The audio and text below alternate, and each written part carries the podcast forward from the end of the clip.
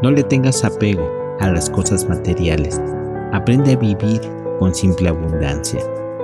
Cuando empieces a caminar ligero de equipaje, tu vida, tus pensamientos, tu manera de sentir, todo será distinto en tu vida. Lo que nos hace de verdad felices son las cosas invisibles, lo que sentimos, lo que somos.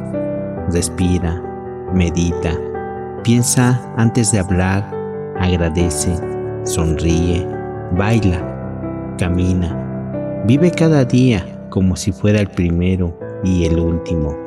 Busca la paz, busca personas optimistas, positivas, creyentes de todo lo visible y lo invisible.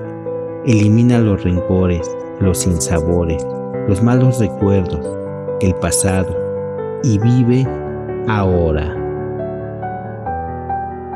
vida, amor y risas.